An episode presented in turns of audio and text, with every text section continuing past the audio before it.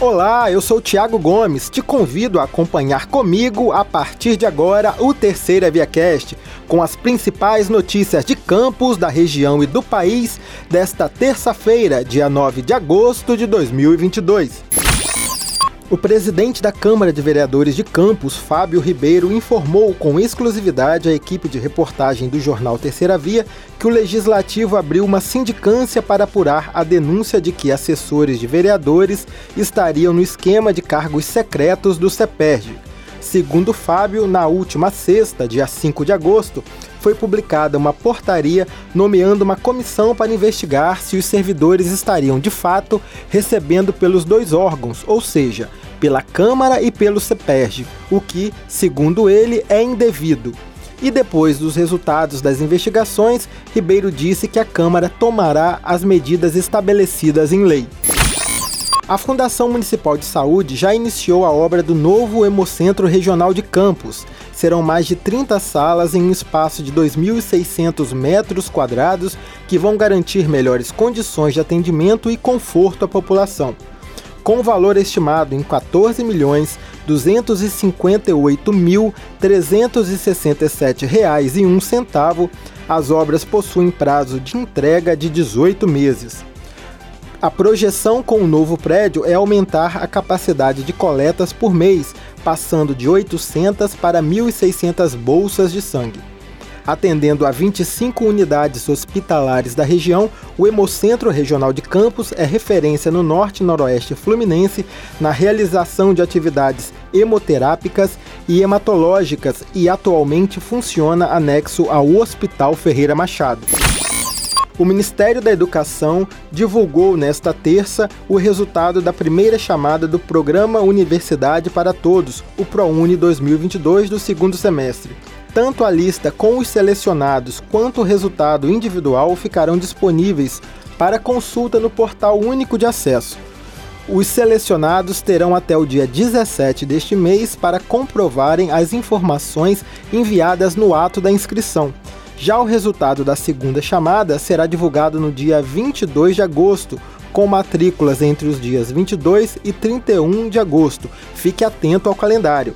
Para aqueles que não forem selecionados nas chamadas regulares, o programa oferece ainda a oportunidade de participar da lista de espera.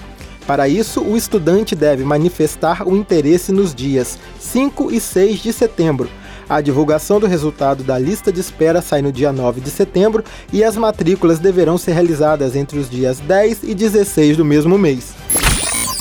A companhia de aviação Azul, que faz a rota Rio Campos e vice-versa, atendeu a determinação do ministro da Infraestrutura, Marcelo Sampaio, e vai manter dois voos diários entre o aeroporto Bartolomeu Lisandro, em Campos, e o Santos Dumont, no Rio.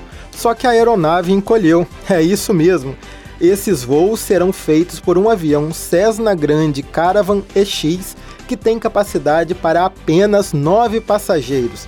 A empresa também vai ter um voo diário de Campos a Campinas, em São Paulo, com destino final no Santos Dumont. Em média, uma passagem nestes voos diretos para o Rio custa 400 reais.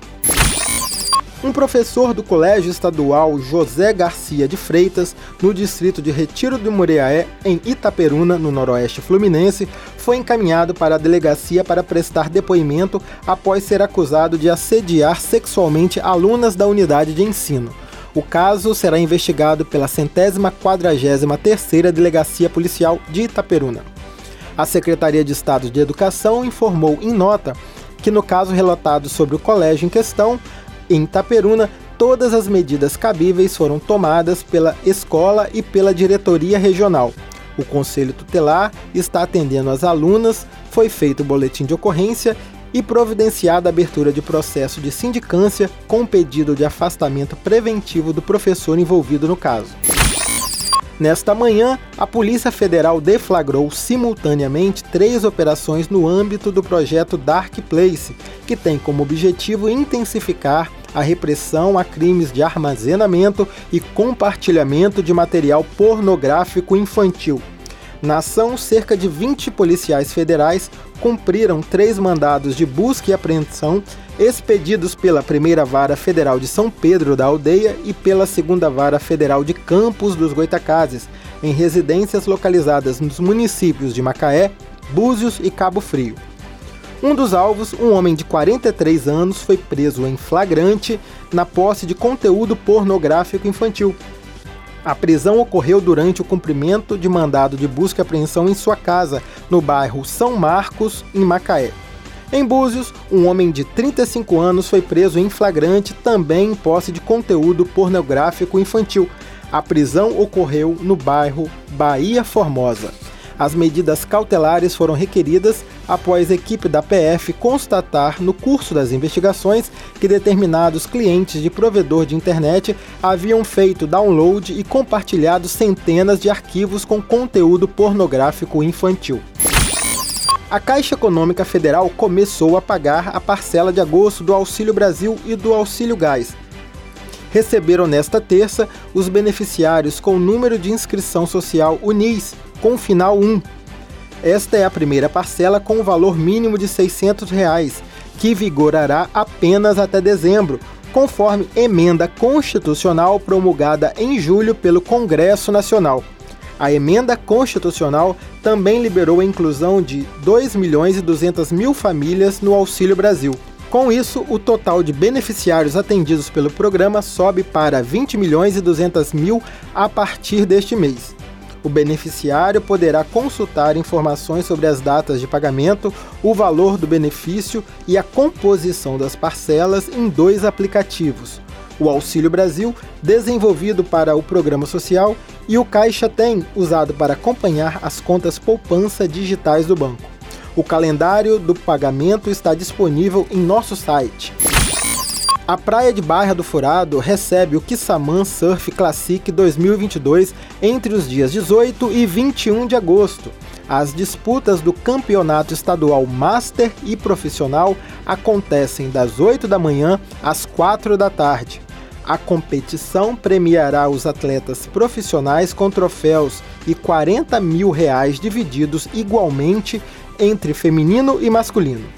Quissamã é o único município que está realizando duas etapas, contemplando todas as categorias. No verão ocorreram a categoria de base, de 12 anos até o sub-18 e nesta, tanto o Master quanto o profissional. O evento fará parte do Circuito Estadual de Surf do Rio de Janeiro 2022 em seis categorias diferentes, sendo quatro de nível Master e duas de nível profissional. A competição profissional é homologada pela Confederação Brasileira de Surf. Neste caso, o evento também terá caráter nacional, atraindo não apenas os melhores atletas fluminenses, como também competidores de outros estados. Bom, por hoje é isso. Eu vou ficando por aqui, mas te convido a conferir estas e outras notícias em nosso site, o jornal terceiravia.com.br e também as nossas redes sociais. Te espero aqui para o próximo Terceira Via Cast. Até!